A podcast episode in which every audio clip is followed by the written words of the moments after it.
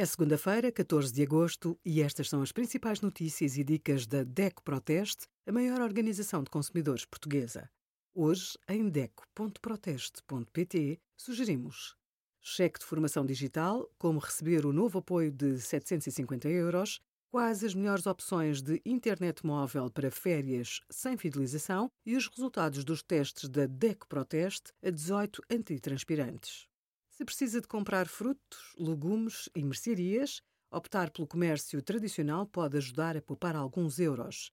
Para a carne e para o peixe, a opção mais em conta podem ser as grandes cadeias de supermercados, de acordo com o nosso estudo.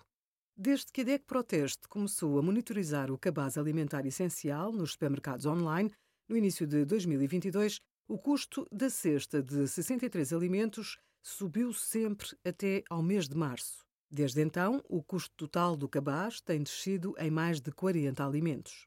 A tendência foi impulsionada pela isenção do IVA, em vigor desde 18 de abril. Obrigada por acompanhar a DEC Proteste, a contribuir para consumidores mais informados, participativos e exigentes.